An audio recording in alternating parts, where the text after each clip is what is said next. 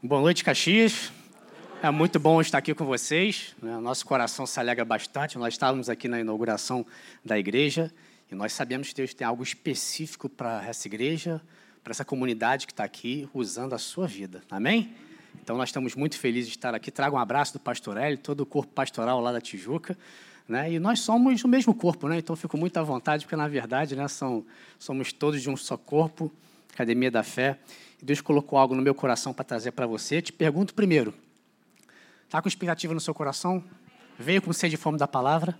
Então você vai ser saciado. Porque ninguém que se aproximou de Jesus querendo mais dele ficou frustrado. Ninguém. Eles receberam e foram saciados e completos. Amém? Então eu vou trazer um tema para vocês aqui que se chama um coração firme e estável. Eu gosto muito desse tema, né? nós meditamos juntos, Janine e eu sei se você faz parte de um grupo de conexão, mas há pouco tempo atrás teve uma série e nós trabalhamos esse tema e nos aprofundamos em Deus nele, porque nesses dias da igreja sobre a face da terra, a vida cristã, a questão do nosso coração, da nossa resposta, ela é fundamental para a nossa caminhada. Para que nós possamos, né, mesmo em meio a aflições, pressões dessa vida caminhar, continuar caminhando e atingir o nosso objetivo e ver a glória de Deus manifestada nas nossas vidas. Amém? Então, nós vamos nos apoiar no Salmo 112. Tá? Os primeiros versículos de Salmo 112, eles dão as características desse homem do coração firme e estável. Então, eu vou dar um foco aqui em algo. Me acompanhe aí. Aleluia!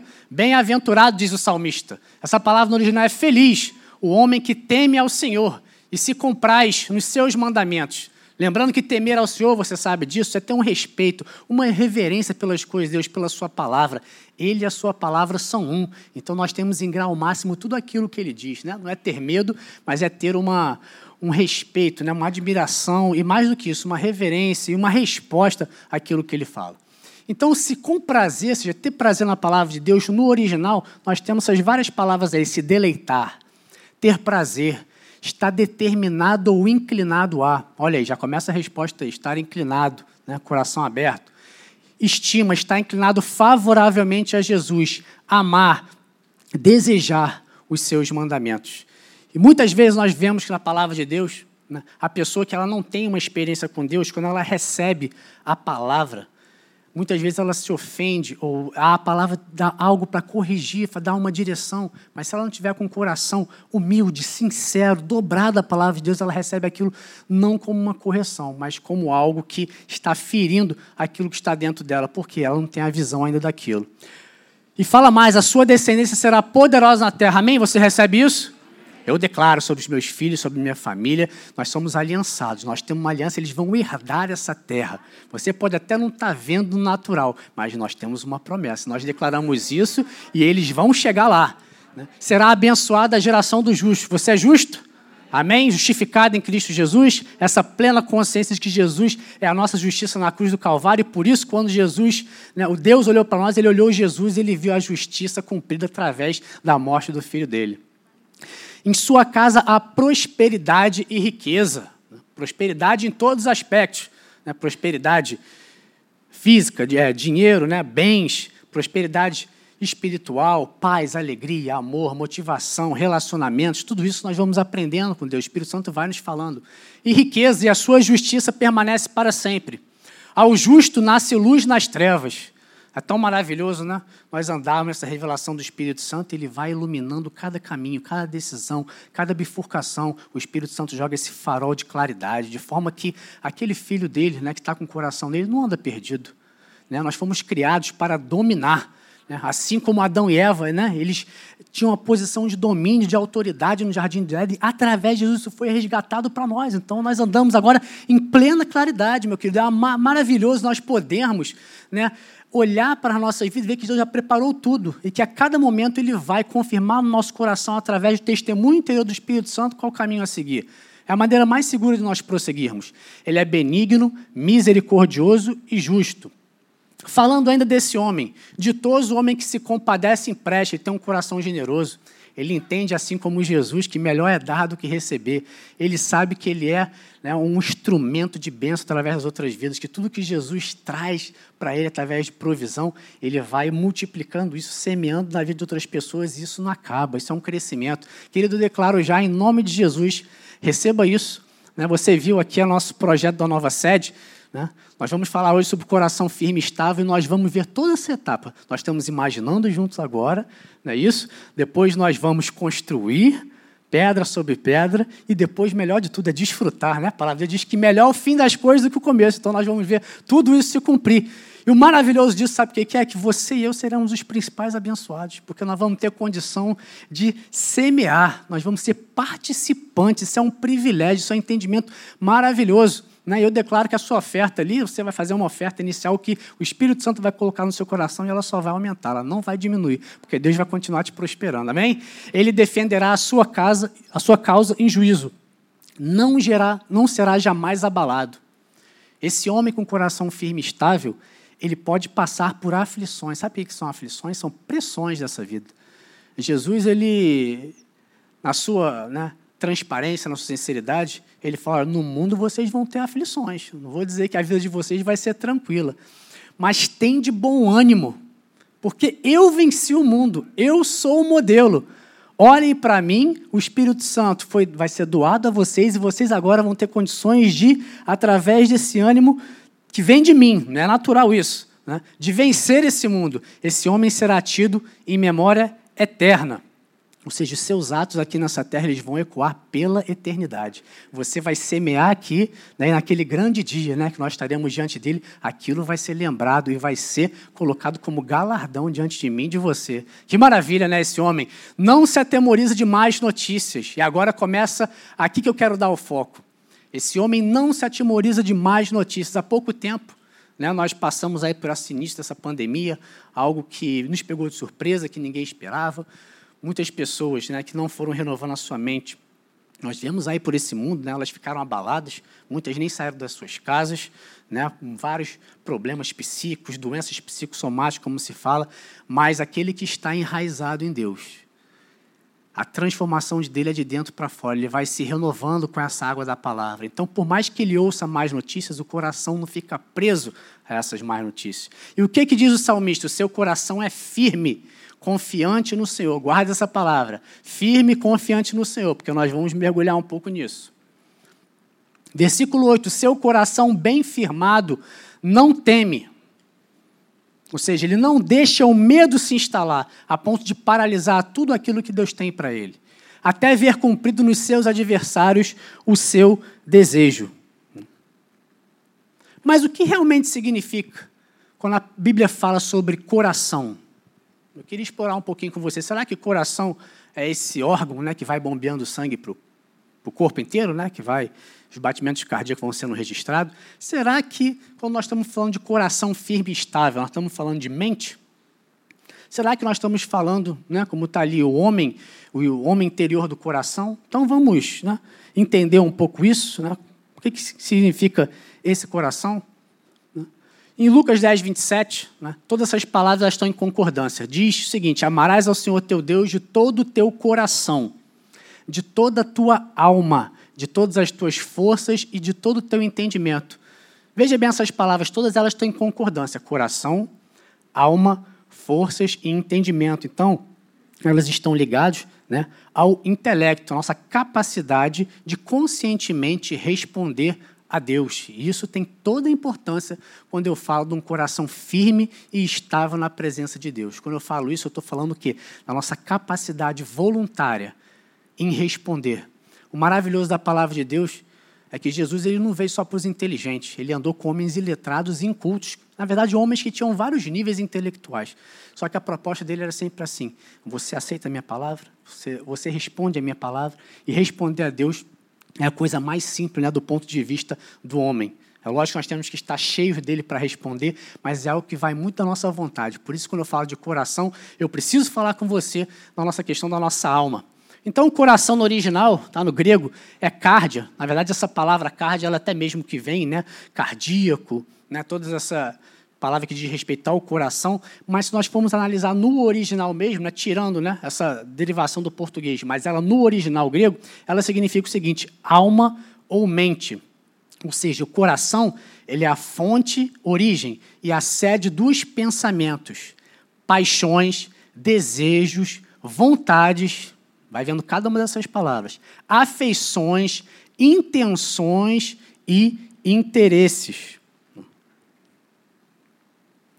No hebraico, essa palavra significa leve. Então, na maioria das vezes, quando você olhar para a Bíblia, você vai ver essa palavra aqui falando de coração. Ela representa o ser interior. Se formos pegar uma palavra em português, significa psique, ou seja, é a alma, a capacidade do homem, né, de ter o seu entendimento. No original, ela expressa inúmeras qualidades morais e traços da personalidade humana. Né? Então, Deus ele nunca violou o livre-arbítrio do homem. Lembra lá no Jardim do Éden? Ele falou para Adão e Eva, dessa árvore né, do conhecimento do bem e do mal, vocês não vão tocar, nem vão comer o fruto dela, para que não morrais. Ou seja, o tempo todo, Deus ele não criou robôs. Ele criou o ser humano, ele soprou Deus dentro do ser humano, mas com uma capacidade de decisão, sempre respeitando o livre-arbítrio do homem. Então, o livre-arbítrio é algo que tem que ser exercitado em Deus. Né? Essa resposta tem que ser dada em Deus. E tanto é que essa palavra, né, coração, se refere à mente, que nós vamos explorar mais à frente, que em Deuteronômio 17 diz que o seu coração não se eleve, não se aparte dos mandamentos de Deus. O que, que significa isso? Para que seu coração não se exalte para que você não cresça e acabe deixando a presença de Deus, se desvie pouco a pouco da palavra dele. Josué fala sobre inclinar o coração. Né? Então, mais uma confirmação que a gente está falando realmente de alma, porque inclinar é uma postura nossa do que de se prostrar à vontade do Senhor, se prostrar à palavra dele, reconhecer que ele é o nosso Deus. E Jó ainda fala: se dispuseres o seu coração. Disposição do coração, o que é algo que nós decidimos fazer. Né? Então, no original, expressa justamente isso. Quando você vê coração na Bíblia, fala muitas vezes de qualidades morais do homem como um todo. Né? Qualidades morais dele ser, né, dele responder, ligado aos sentimentos, à vontade, ao seu intelecto, sua capacidade de decisão. E a igreja de Jesus Cristo, ela necessita prosseguir em meio às tribulações e aflições sem ser sacudidas por ela. Por que eu digo para você sem ser sacudida? Quando tem um terremoto, por exemplo, né, a estrutura do edifício fica abalada, não fica? E muitas vezes o que? Aquele edifício tem que ser posto abaixo, porque ele já não vai se sustentar por aqueles próprios meios. Mas que Jesus tem colocado no meu coração é que a igreja de Jesus Cristo, a igreja do tempo do fim para frente, né, ela vai ter que ser cada vez mais como uma igreja de Atos, uma igreja valente nele, uma igreja ousada, uma igreja intrépida. A questão do coração tem tudo a ver com isso. É uma igreja que vai precisar prosseguir com a visão no seu objetivo, naquilo que Deus traçou para ela, mesmo apesar de mais notícias. Passamos por uma pandemia, amanhã nós não sabemos o que vai acontecer. A Bíblia fala, quando eu olho para a Bíblia, ela diz que o sistema desse mundo ele está indo de mal a pior. Mas graças a Deus que eu e você estamos só de passagem nesse mundo, amém? nós reinaremos em vida, diz a palavra de Deus. Então, o Senhor nos dará toda força, motivação, escape, suficiência, providência para nós passarmos por esse período. Por isso que você não precisa ficar com medo, você não precisa se atemorizar com relação ao seu futuro, porque nós estaremos guardados nele. Então, nós não será, nossa estrutura não será sacudida nem abalada. Né? Nós sofreremos pressões, mas nós ficaremos firmes. Nós ficaremos firmes na rocha. Nós vamos falar um pouco mais sobre isso. Em 2 Coríntios, Paulo ele diz o seguinte: ele fala esses versículos que são, eu acho, tremendo a questão como é que ele vai tratando né, tudo que ele vai falando com relação a esses adjetivos. Em tudo somos atribulados, seja apertados, sofremos uma pressão. Na nossa vida, no, no dia a dia, é normal, Jesus falou isso. Nós passamos por isso, isso é normal. Mas o principal é nós focarmos isso. Somos atribulados, porém não angustiados porém não na nossa alma, abalada ao ponto da nossa alma ficar presa a esse problema. A paz que excede todo entendimento, ela vem sobre a nossa vida. O shalom de Deus, essa palavra no original, ela é alegria, ela é provisão, ela é suficiência, ela é bondade em todos os aspectos. Nós não ficamos angustiados. Perplexos, muitas vezes olhamos os problemas desse mundo e não entendemos por que, que ele acontece ou nossa mente dá um nó, porém não desanimados Porém, há um ânimo do Senhor que vai nos renovando, o Espírito Santo vai nos fortalecendo, nós vamos prosseguindo, nós vamos experimentando da presença dEle, da força dEle. E o Espírito Santo ele vai nos dizendo o que fazer, ele vai nos dando a dica, e nós vamos vendo a situação melhorando, nós vamos vendo a situação se transformando pelo poder dEle. Perseguidos, isso é algo que não é muito forte aqui no Brasil, mas por esse mundo. Vários crentes estão morrendo, pagando pela própria vida pelo Evangelho. Mas eles sabem que eles não estão desamparados ele sabe que eles têm uma pátria celestial, ele sabe que tem todo um exército dos céus é, guardando eles. Então, meu querido, Pode ser perseguido, não sei se vai piorar, se não vai, mas eu digo para você: fortaleça o seu coração, que o Espírito Santo está falando no meio do seu coração é isso. Fortaleça o seu coração, porque há muita coisa para a igreja de Cristo fazer ainda para frente. Amém? E está aí, nova sede, as coisas estão acontecendo.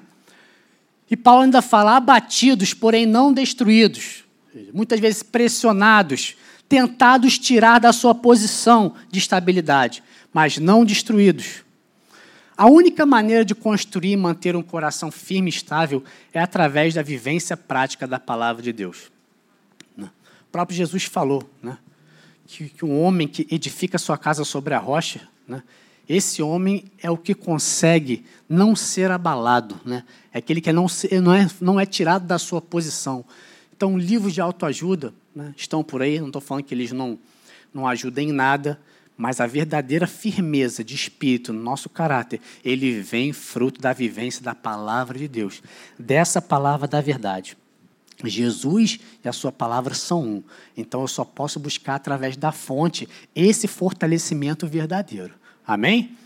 E aí eu fiz um mix aí, quando eu falo um mix é que eu misturei um pouco de, de tudo que está nessa parte da parábola do semeador. Eu quero que você é, vá um pouco comigo nisso fala da semente, né? Você lembra aí da palavra do semeador? Eu vou focar na semente que caiu na boa terra. E quando ela fala de terra, a Bíblia fala de corações, fala de tipos de solo, tipos de coração. Me acompanhe. Aqui caiu na boa terra, ou seja, que é o coração firme e estável desse homem que o Espírito Santo está querendo nos, é, fazer nós refletirmos hoje. Deu fruto, que vingou, cresceu e produziu a 30, a 60 e a 100 por um. Sabe qual é interessante disso, querido? Se você for desde Mateus, depois Marcos e Lucas, olhando essa parábola, você vai ver que ela vai num crescente. É interessante que em Marcos, em Mateus, melhor dizendo, na boa terra, ele fala que é o homem que ouve a palavra e a compreende. E aí ele dá três tipos de crescimento em Deus: 100, 60 e 30. Já em Marcos, ele fala que a boa terra são os que ouvem a palavra e a recebem. Ele também fala de três tipos de crescimento: 30, 60 e 100 por um. Agora, em Lucas, aqui eu coloco meu foco, ele fala que aqueles que ouvem a palavra de bom e reto coração, de bom e coração alinhado com a vontade de Deus, esses têm capacidade de reter a palavra. Ele apenas não compreende, não recebe, mas ele guarda essa palavra no coração, ele retém, ele consegue ser uma, um solo que abraça essa semente. É a partir do momento que a semente, né, até no natural a gente vê isso, né, nos solos, que ela é abraçada, a partir daí começa um processo de crescimento, um crescimento rápido. E essa irrigação ela vem através da palavra de Deus, da água da palavra. Essa palavra, ela sempre nos lava, por isso é tão importante nós estarmos expostos à palavra. Ainda bem que você vê essa noite, porque agora você está se lavando, você vê aqui, está ouvindo a palavra de Deus e ela está fazendo isso. Quando você está na sua casa, que você abre a Bíblia e Deus começa a falar contigo, porque é o único livro que o autor está aí dentro de você e vai te revelando tudo. Da mesma forma, você está se lavando, você está se regando. E lá em Lucas 8 é justamente isso. Ele fala que retém. E quando você volta lá um pouquinho, em Lucas 8, quando está ali na, na sequência da, do versículo, ele vai falando, ele só cita um tipo de multiplicação, 100 por 1. Então, a frutificação total, ela está totalmente ligada ao coração, que não aparece nas outras duas. Então, como está escrito aí, caiu em boa terra, deu fruto, vingou, cresceu e produziu e o foco, 100 por um, são os que, tendo ouvido a palavra de bom e reto coração, recebem, compreendem e retêm a palavra. Por isso que a questão do coração ela é importantíssima nesse propósito. E como eu disse, somente a lavagem constante de água pela palavra de Deus pode produzir um coração de que tipo? E tudo isso foi retirado de vários versículos da Bíblia, tanto no Antigo como no Novo Testamento. Um coração novo. Né? Nós tínhamos um coração que ele era incapaz por si só, ou seja, a nossa alma ela era impossível, as nossas vontades, né? nós seguimos a Deus. Por quê? Porque o nosso espírito era morto. Nós não conhecíamos a Deus, nós não éramos ligados a Deus, então nós éramos incapazes espiritualmente de compreender a palavra de Deus. Mas quantos são nascidos de novo? Amém? Então agora, né, através da morte do Filho de Deus, nós abrimos a nossa boca, confessamos, nós cremos com o nosso coração, então nós fomos agora transformados. Então nós temos um espírito novo e agora nós temos uma alma que ela vai agindo de acordo com o que o espírito vai colocando de verdade para dentro dela. É justamente na alma, no pensamento que acontece essa guerra. Então nós precisamos, né, nós temos uma, uma nova mentalidade. Aí a Bíblia também fala de um coração que é puro, porque essa água vai nos lavando.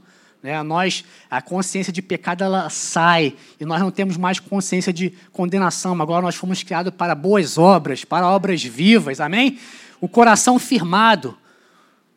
Nós vamos falar um pouco sobre exemplos de homem na Bíblia que tinham um coração firmado, né? o próprio Jesus.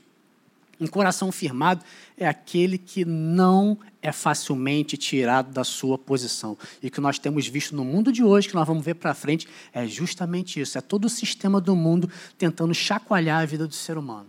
Através de notícias, através de mídias sociais, através de tudo que chega de informação para nós, para os nossos sentidos. Um coração sincero diante de Deus, não lembra lá do, de Davi? Ele sempre fazia orações, Deus, dá-me um coração puro, renova dentro de mim um espírito inabalável. Ele sempre se rasgava diante de Deus um coração sincero. É tudo que Deus quer. Que a gente se entregue 100% para Ele, um coração limpo, humilde, não endurecido, ou seja, um coração malhável, que tem, uma, que tem um solo, que tem uma disposição para receber a palavra de Deus, para frutificar. Um coração perto do Senhor e alinhado aos seus propósitos, aos propósitos de Deus. Se nós queremos ser como crente do Salmo 112, ou seja, esse homem do coração firme estável que fala a Bíblia, então nós deveremos atingir um ponto. Nós devemos, devemos chegar a um objetivo. Que lugar é esse? É o ponto onde nós não somos movidos, empurrados do lugar de estabilidade por nada. Por notícias, por ventos. Você lembra quando Jesus estava dormindo naquele barco? Veio o vento, veio a tempestade, aquele barco perdeu totalmente o rumo. Ele ficou ao léu das circunstâncias mas ali estava tudo no controle do mestre. O homem com o coração firmado, ele sabe que ele vai chegar lá. Não importa o que ele passar, mas ele vai chegar na outra margem, ele vai pisar na outra margem, ele vai ver a promessa se cumprir, ele vai conquistar aquilo que Deus falou para ele, na vida da família dele, no seu trabalho, em tudo que diz respeito a ele. Nós não somos empurrados do nosso lugar de estabilidade por nada, nem pelo que ouvimos, nem pelo que sentimos. Ou seja, é justamente né, o, o papel do Espírito Santo que vai nos fortalecendo. Porque quanto ao Senhor, está lá em Crônicas, isso eu gosto muito desse versículo, diz que os seus olhos eles passam por toda a terra. Os olhos do Senhor estão procurando quem? Aqui que ele quer se mostrar forte para com aqueles cujo coração é totalmente dele. É por isso que a questão do coração é tão importante. Queridos, a nossa disposição em responder a Deus, ela é o segredo da vida cristã. Ela é justamente aquilo que nos leva a alcançar tudo que Deus tem preparado para nós. Coisas que nós nem imaginamos ainda. Coisas que nem chegaram ao coração do homem. Está tudo preparado para nós. Mas a questão é o seguinte: sondando o nosso coração sondando o nosso coração, a cada dia corrigindo o rumo da nossa vida, a cada dia realinhando a nossa vontade à vontade de Deus. E isso é um exercício prático através de deixar a palavra vir, inundar e nos encharcar e nos levar ao pleno cumprimento da vontade dele. Eu fico imaginando, sabe o quê? Os olhos do Senhor estão passando por toda a terra e ele quer se mostrar forte com as pessoas que têm esse tipo de coração. Você imagina, né? O nosso Deus, que é um Deus de, de fortaleza, né? que é um Deus é, soberano, ele é rei. Quando ele encontra essa oportunidade, o que, que acontece na vida dessa pessoa, não é mesmo? Nós olhamos na palavra de Deus e vemos a igreja de Atos, uma igreja que onde ela passava, ela transformava o sistema que ela estava.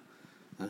Pessoas que eram endemoniadas eram curados, coxos né, é, eram curados, passavam a andar, cegos eram curados, e tudo, o Espírito Santo ia transformando tudo aquilo através de homens igual a mim, igual a você. Mas uma igreja que respondia, que era rápida em responder, uma igreja que tinha uma disposição mental, um só propósito, um só parecer, uma igreja unida, que quando um dos membros sofriam, todos sofriam com ele, e dobravam os seus joelhos e oravam, e vinha anjo, libertava da prisão e começava o sobrenatural a acontecer.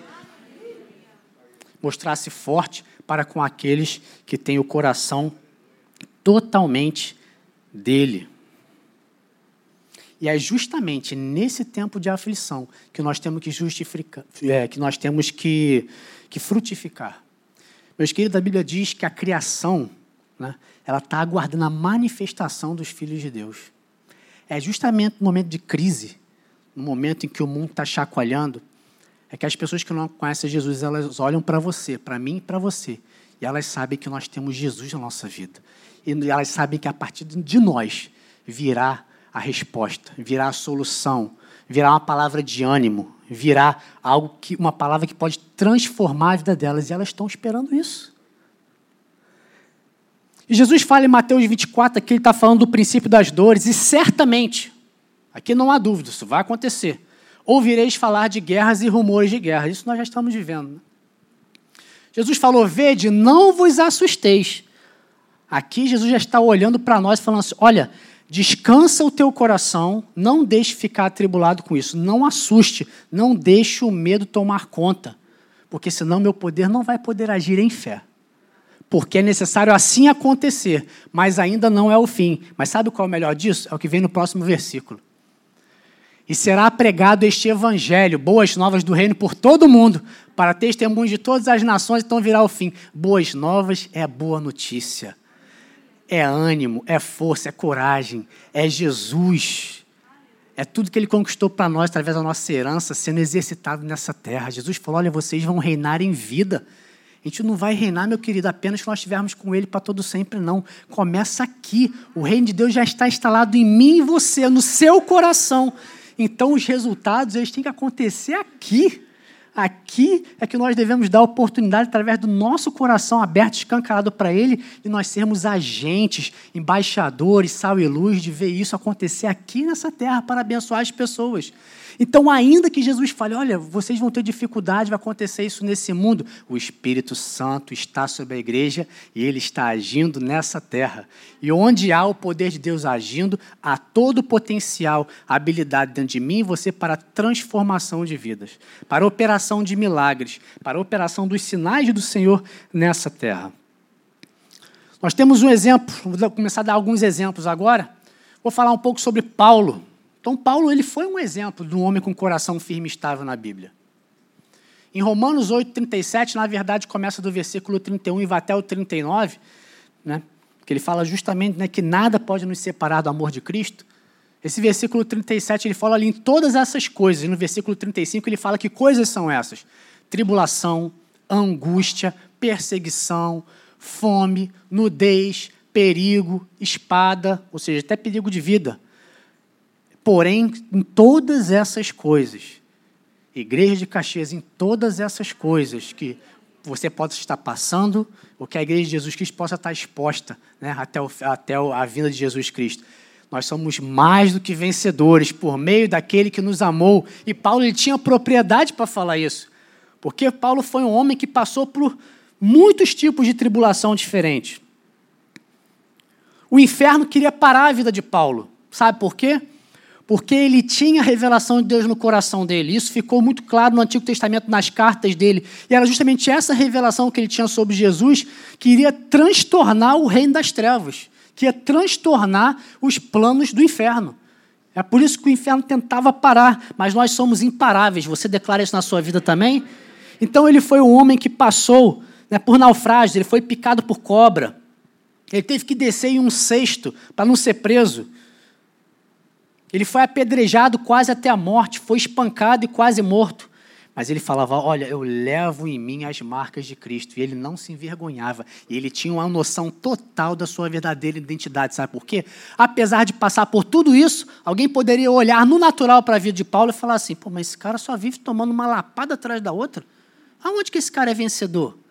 Mas ele sabia da dignidade, da importância que ele ia sofrer por amor ao Cristo. Ele tinha um propósito maior e por isso ele se via mais do que vencedor. A igreja de Caxias se veja como mais que vencedor. Não olhe para a sua tribulação, não olhe para a opinião das pessoas, o que elas estão falando da sua vida. Tudo isso são aparentes derrotas. Aparentes, eu disse. Elas não são derrotas, porque eu li para com você aqui, você não pode ser destruído. Jesus ele venceu e você venceu junto com ele. E eu e você assentamos à direita dele em lugares celestiais. A direita de Deus, juntamente com Cristo, é o que é posição de domínio, posição de reinado, posição de não ser dominado pelas circunstâncias, mas nós dominarmos através de Jesus, através da, da, da fé, da crença exercida nele. Quer ver um outro exemplo de um homem com coração firme e estável? É aquele que Jesus fala que edifica a casa sobre a rocha. Isso aqui saiu da boca do próprio Jesus. Ele falou: Quem é semelhante a esse homem? É semelhante ao homem que, edificando a sua casa, olha só o processo, cavou, abriu uma profunda vala, não foi uma vala rasa, ele teve que cavar bastante. Lançou o alicerce sobre a rocha e não a pôde abalar, por seja os ventos dessa vida, as aflições. Por quê? Porque essa casa foi bem construída. Meus queridos, cavar na rocha não é fácil. É fácil? Mas você consegue. É possível cavar na rocha. Sabe o que está querendo dizer esse versículo? Está querendo dizer que para nós termos esse coração firme e estável, para nós termos uma casa, né? Eu falo aqui da nossa casa física, nossa casa espiritual, uma casa inabalável. Nós temos que investir na palavra de Deus. E muitas vezes isso não é fácil. Muitas vezes o adversário das nossas almas ele vai tentar de tudo para dificultar. Mas Jesus continua falando para nós hoje: tem de bom ânimo. Eu venci o mundo. Continua. Não para. E nas nossas casas, né, é tão importante nos dias de hoje, nós temos famílias estruturadas. Né, você sabe disso. Esposas, bons casamentos, filhos. Então Jesus fala justamente sobre isso. Você lançar o seu alicerce sobre a rocha. E a rocha na, na Bíblia é Jesus Cristo. É a rocha, ele chama de pedra angular. Né? A Bíblia chama ele de rocha eterna, rocha habitável, ou seja, ela está sempre acessível a rocha da nossa salvação. O salmista diz: elevar-me-á sobre uma rocha, porque quando as circunstâncias desse mundo elas estão só no natural, que eu preciso de uma intervenção maior, que eu preciso de algo sobrenatural, ele faz com que eu me eleve e eu possa, sobre ele, sobre a rocha, sair das circunstâncias desse mundo. A Bíblia chama ele de pedra angular. Cristo é a pedra angular. Sabe o que é isso? Antigamente as casas elas eram construídas e no canto da casa você percebia que tinha uma parte de pedra que tinha até a coloração diferente. Era diferente do restante do alicerce do fundamento. Sabe por quê? Ali foi a primeira parte daquela casa. Ali foi a pedra de apoio e todo o restante das paredes, fundamento foi apoiado naquela pedra. Então você podia olhar uma casa e ver essa pedra angular, essa pedra de esquina, né, que ele chamava, que era justamente né, na, ali na, numa das esquinas da casa. Jesus é essa pedra de esquina hoje. Jesus fala que né, falando para Pedro, né, que essa pedra, essa revelação sobre a qual a igreja está edificada é a revelação sobre quem é Jesus Cristo. E nós crescemos para santuário dedicado a Ele. Então, o nosso coração firme está, ou seja, esse homem, ele tem que estar disposto de coração, de verdade, a ele cavar, se aprofundar em Jesus, que é a rocha. Ele cavar cada vez mais. A Bíblia ela fala que a, que a palavra de Deus são como tesouros inexplorados Quanto mais você cava, o mais precioso está lá no fundo. Então é um processo de dia após dia. Que bom que você está aqui fazendo o curso Alfa, a escola Atos, que você está se aprofundando, porque você está firmando a sua casa. Isso aí vai ser testemunho de louvor e glória para todas as pessoas. Amém? Quer ver um outro exemplo de homem com coração firme e estável? Jairo. Você deve conhecer a história de Jairo. Jairo ele era o líder da sinagoga. E olha só que interessante, naquele tempo, aqueles homens ligados à lei, né, eles não davam crédito a Jesus. Eles viam Jesus como filho do carpinteiro, ou seja, como uma pessoa, né, talvez um profeta, mas não tinham a revelação dele como filho de Deus. Só que Jairo, ele chega para Jesus, né, esse homem que tinha essa posição, e ele, de forma insistente, ele chega, ele se dobra diante de Jesus esse dia, aí em Marcos 5, foi um dia bem agitado para Jesus, porque ele passou do barco de uma margem para outra, ele estava voltando para o barco e diz que as multidões estavam todas. Eu posso imaginar as multidões naquela planície famintas, querendo por, por mais de Deus, mais de Jesus. Elas estavam desesperadas, querendo a verdade, querendo a revelação da palavra. A Bíblia diz que aquele dia era um dia cheio. E o que acontece? Então, no meio daquela multidão toda, Jairo chega para Jesus, o chefe da sinagoga, e fala: Olha, minha filhinha está à morte. Vem, impõe as mãos sobre ela para que seja salva e viverá. Que eu quero que você e eu a gente tire no espírito de ensinamento aqui, é porque ele tinha certeza total o que Jesus podia fazer. Ele tinha, não havia dúvidas com relação a ele, ao caráter de Jesus, ao poder que ele tinha. Aqui Jesus era cura, era a solução para aquela situação que parecia não mais se resolver. A filha dele estava à beira da morte. Então ele fala: Vem, impõe as mãos sobre ela para que seja salva. E aqui ele dá o veredito: ele fala, e viverá. Não é talvez ela viva, ela vai dar uma melhorada, ela vai viver. O resultado vai ser atingido. O que aconteceu? Jesus, ao ver esse ato de fé, fez o quê? Foi junto com ele. Toda vez que nós nos aproximamos de Jesus com fé, Jesus vai com a gente. Ele vai com a gente. Ele vai junto porque ele mesmo não pode negar a si mesmo a sua própria palavra. Ele não quer se mostrar forte, que aqueles têm um coração firme e reto nele. Então, a partir do momento que nós nos aproximamos dele com fé, Jesus vai estar conosco naquela batalha, naquela situação. Agora, o interessante, abra comigo aí no livro de Marcos 5. Eu quero aqui explorar um pouco mais com você. Como eu falei, era um dia bastante agitado né, na vida terrena de Jesus. E logo depois né, que Jesus foi com Jairo, você sabe o que aconteceu? Aquela multidão continuou comprimindo Jesus, continuou comprimindo, né? Era aquele chega para lá, chega para lá, as pessoas cheias de expectativas, cheias de necessidades né, diante de Jesus. E olha só aqui comigo no versículo 24 e 25. Grande multidão seguia comprimindo. E você sabe o que aconteceu nesse meio tempo? É justamente aquele episódio da mulher hemorrágica, ou seja, Jairo deu aquela declaração de fé, Jesus foi com ele e logo aconteceu o quê? Aquela mulher que padecia da hemorragia 12 anos. Chega diante de Jesus, não havia mais esperança para ela. Já tinha gasto todo o seu dinheiro, deve ter de tudo quanto é tipo de método. Aquela mulher estava se esvaindo em sangue, a vida dela estava indo embora. E ela tinha uma última solução, que era a solução definitiva para o problema dela, que era tocar em Jesus, que era tocar com Jesus pela fé, no sobrenatural. E o que aconteceu com essa mulher? Ela foi curada. Então você imagina só que interessante. Jairo tem um desafio. Ele está indo com Jesus, não sabe o que vai acontecer, mas ele tem uma expectativa no coração. Jesus está comigo, ele é a vida, ele é a cura, isso vai acontecer. E no meio do caminho que acontece, ele vê uma mulher que está à beira da morte ser curada. Por que eu estou explorando isso com você? É que muitas vezes, né, nós, na nossa vida de fé, estamos esperando a resposta de algo, mas algo acontece com a outra pessoa. Ainda não aconteceu com você. E olha só a próxima notícia. Então, a Bíblia ela é tão específica, ela diz que o seguinte, que quando Jesus ainda estava falando com essa mulher, ou seja, ele disse: "Filha, a tua fé te salvou, vai-te em paz e fica livre do teu mal". Fé sobrenatural funcionando, a mulher foi curada instantaneamente. Enquanto Jesus falava isso, chegou a notícia. Chegou a má notícia chegou o dia mal, chegou a aflição de Jairo, empurrando ele, tentando tirar ele daquela posição de estabilidade. Falava ele ainda quando chegaram alguns da casa do chefe da sinagoga. Aqueles homens que, ah, Jairo, colou com Jesus? Esse aí que a gente não acredita nada? Tem certeza? A tua reputação está em jogo. A quem disseram, tua filha já morreu, por que ainda incomodas o mestre? Ou seja, o natural deu seu veredito, mas ainda não era o fim. E sabe o que eu acho interessante dessa passagem? Por que ainda incomodas o mestre? Olha só de que forma que eles abordaram. Como se exercer a fé em Jesus fosse um incômodo para Jesus. Jesus ele veio e falou: Olha, aí está o príncipe desse mundo, eu nada tenho nele.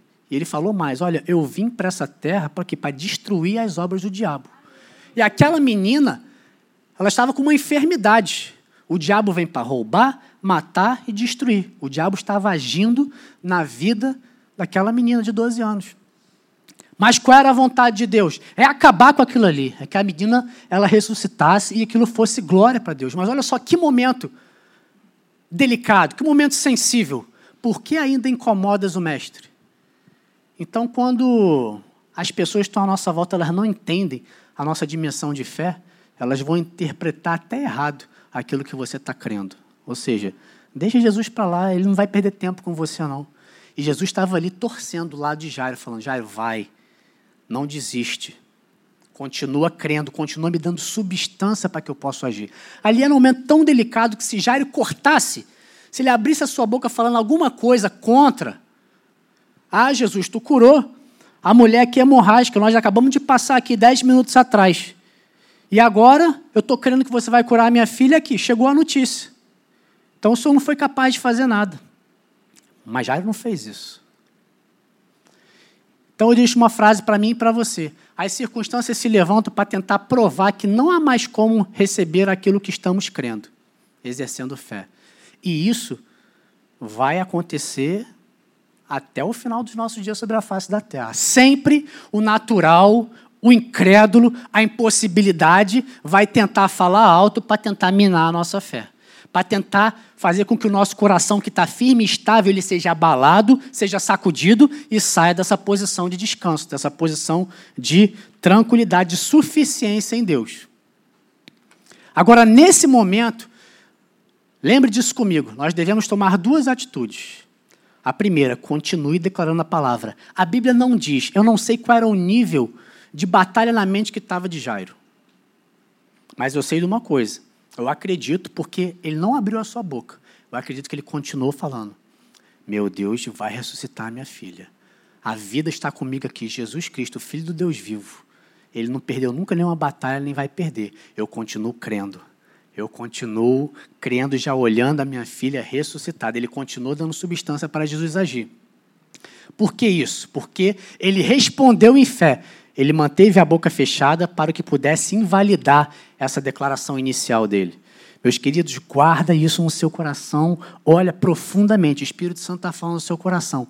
Nos momentos de aflição, no momento que eu e você podemos estar passando, ou vamos passar daqui para frente, tenha muito cuidado com aquilo que você vai falar, porque os sentidos, os sinais, a mente, ela vai gritar para tentar falar. Isso não é lógico a maneira como você está crendo. Você não pode permanecer nisso. A carne não gosta. Ela, ela começa a não entender. Dois mais dois não dá quatro. Então ela começa a se contorcer. E nesse momento, nessa, na nossa mente, vem algo para nós falarmos, para nós resmungarmos, muitas vezes para nós reclamarmos de alguma situação da nossa vida com outra pessoa, quem está à nossa volta. Jairo ficou calado. Calado e continuou crendo e meditando na palavra de Deus. Por isso, ele, é, eu posso dizer que ele era um homem de coração firme e estável. E olha só que interessante nessa mesma passagem, Jesus agora. Jesus. Diz aí o versículo 36. Mas Jesus, sem acudir a tais palavras, disse ao chefe da sinagoga: Não temas, crê somente. A situação estava lá. Qual era o veredito? A garota já morreu. Mas Jesus, ele não levou essas palavras em consideração. Porque ele sabia que a palavra inicial que Jairo tinha falado era a palavra que estava ainda de pé se cumprindo através do poder dele. E ele disse o quê? Não temas, crê somente.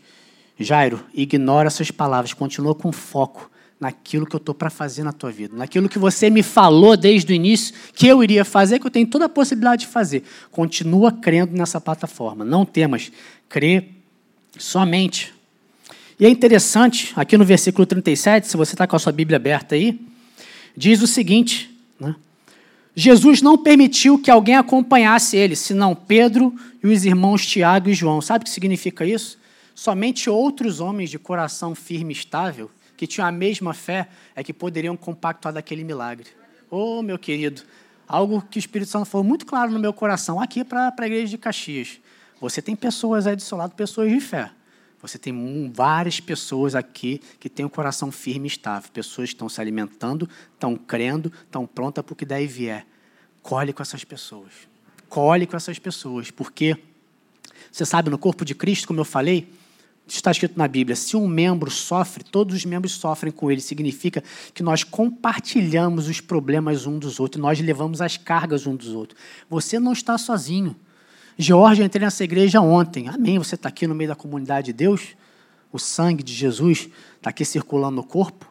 Você faz parte desse corpo. Então, colhe com pessoas que vão dar a mesma declaração que você está crendo. Porque senão, outras pessoas vão dizer: por que você está incomodando o mestre? Por que, que você está crendo nisso ainda? Mas não, eu preciso de um grupo pequeno de pessoas que falam: vamos lá, tua filha vai ressuscitar. Vamos lá, Jesus falou, ele pode fazer, ele quer fazer, então vamos até o final. Amém? E chegando à casa do chefe da sinagoga, viu Jesus o alvoroço. E ao entrar, lhes disse: Por que está em alvoroço e chorais? E aqui vem outra declaração: que somente o homem de coração firme e estável, a pessoa que está sensivelmente alerta com relação ao que está acontecendo no mundo espiritual, não no natural, ela vai poder concordar com Jesus nisso. Do ponto de vista de Jesus, era isso aqui: ó, a criança não está morta, mas dorme. E aí o que aconteceu?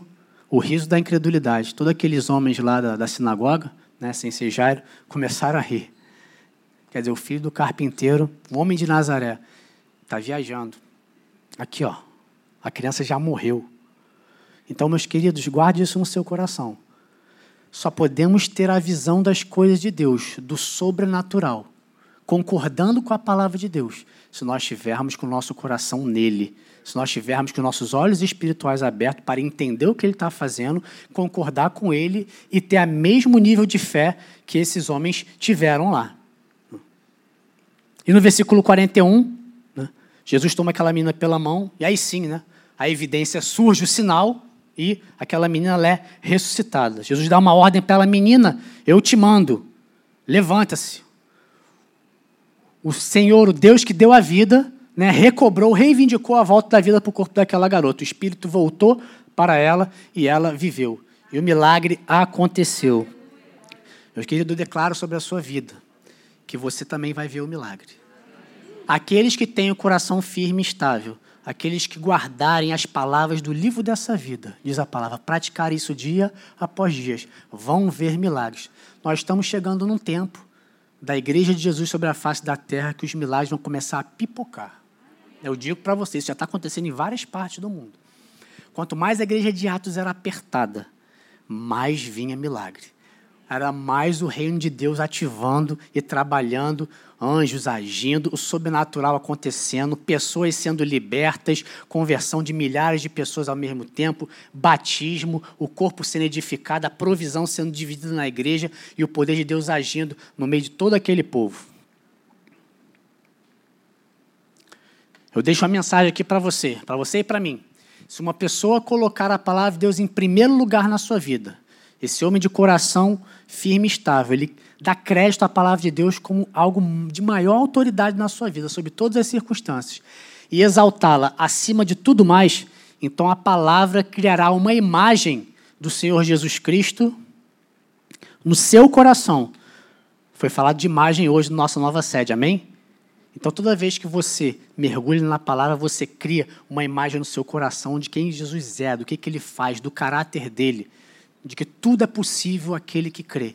E você cria uma realidade disso, e o que, que vai acontecer? Isso se manifesta no mundo físico. E ele receberá na sua própria vida os mesmos resultados, o qual Jesus obteve quando andou por essa terra há mais de dois mil anos atrás. O mesmo resultado que Jairo obteve. A sua vida, a sua filha voltou a viver o milagre se manifestou. Amém? Coloque-se de pé. Quero fazer uma oração sobre a sua vida. Eu creio, meus queridos. Essa igreja é uma igreja que, né, ela começou forte e Deus tem grandes coisas para essa igreja. Né? Essa igreja ela começou num grupo de conexão, ou seja, é justamente partilhando o dia a dia, como a igreja de Atos fazia, é que ela se fortaleceu, se multiplicou, né? E hoje vocês estão nesse templo. Mas Jesus quer fazer muito mais. Mas Jesus, ele, ele quer, nessa noite, essa palavra foi pregada, você entendeu o que, que eu e você temos que fazer para sermos a cada dia um homem de coração firme e estável. E nós chegaremos lá. E quanto mais nós formos edificados nessa verdade, mais o Espírito Santo vai trabalhar.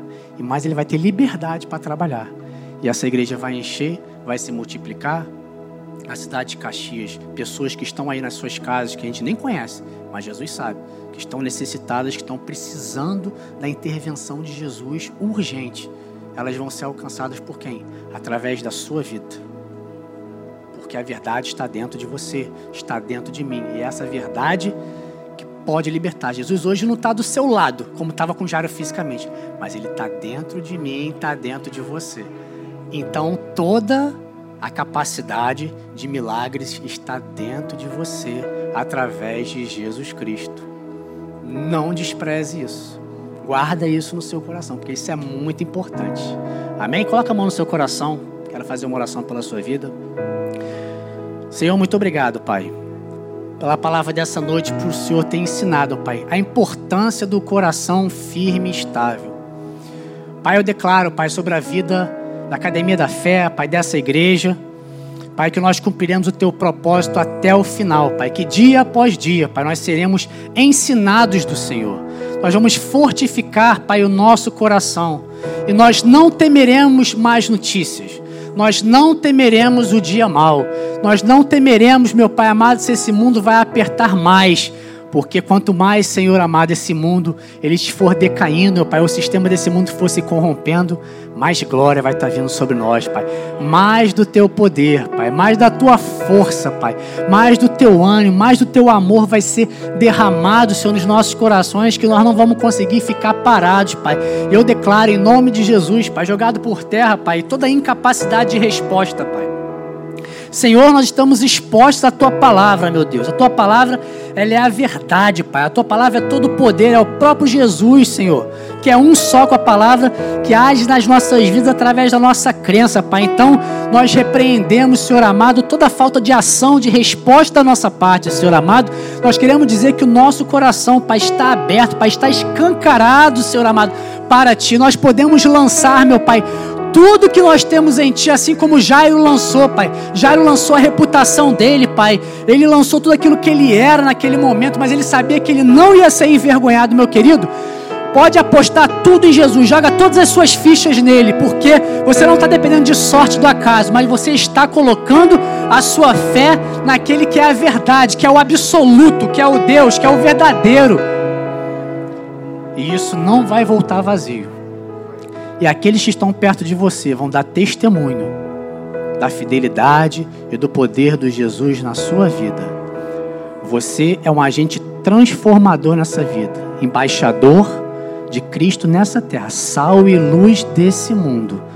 E o Senhor nessa noite fortaleceu o nosso coração, nos ensinou e a cada dia nós vamos ser esse homem. Podemos, poderíamos ser chamados, assim como Jairo, assim como Jesus, assim como aquele homem prudente que edificou a sua casa sobre a rocha. Seremos sim, Pai. Dizemos sim para a tua proposta de sermos homens e mulheres com coração firmes e estáveis em ti, Senhor amado, para que a tua igreja frutifique, Senhor amado, alcance, Pai, tudo aquilo que o Senhor sonhou para nós, meu Pai, nessa terra e nesse lugar aqui na cidade de Caxias. Para o glória do teu nome, nós te agradecemos com gratidão no nosso coração. Em nome de Jesus. Amém. Você pode dar uma salva de palmas para o Senhor? Amém.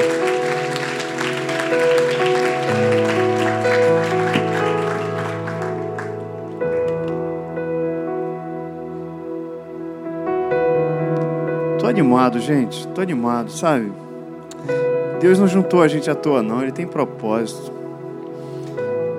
Deus aproximou a gente, te aproximou, reaproximou. Tem novos recomeços aqui, novos começos aqui, sabe? E para justamente serem essas pessoas que ele falou ali, que está escrito na palavra, né? Aquelas pessoas que vão com Jesus, aqueles que compartilham da palavra de Jesus, da fé nele, para experimentarem o milagre junto com Jesus. Né? Ele chamou ali aqueles discípulos ali que estavam crendo com ele. Não é todo mundo, foi todo mundo que entrou no quarto com ele para a ressurreição daquela menina. E Deus está entrando, Jesus está entrando em lugares, Ele quer entrar em lugares e você está sendo escolhido. Pessoas que Deus está reaproximando, estão sendo chamados para entrarem nos cômodos junto com Ele, para verem milagres acontecer. Não só para verem milagres, mas serem agentes ativos de milagres. Sabe? Deus está, eu estou animado, estou animado. Você está animado? É isso aí. Eu declaro uma semana abençoada para você. Uma semana de alegria, de boas notícias, em nome de Jesus, para você que está em casa também. Declaro uma semana de direções, direção do Espírito Santo para decisões que você tem que tomar, situações que vão se resolver diante da palavra que o Espírito Santo vai colocar no teu coração, claridade nos passos que você tem que dar. Eu declaro essa semana para você em nome de Jesus, para que Deus, para que o nome de Jesus seja honrado na sua vida. Essa é a declaração que eu faço em nome de Jesus. Vocês que estão visitando a gente, tem uma plaquinha ali atrás, ó, venha nos conhecer melhor. Vai lá, vai lá, alguém ajuda aí a conduzir os visitantes, entendeu? Para ele lá buscar o presente dele. Que Deus te abençoe e te dê uma semana maravilhosa, tá? Em nome de Jesus. Amém, né? E a gente se vê na quarta-feira, hein? Quarta-feira, sete e meia da noite. Um abraço para você. Deus te abençoe.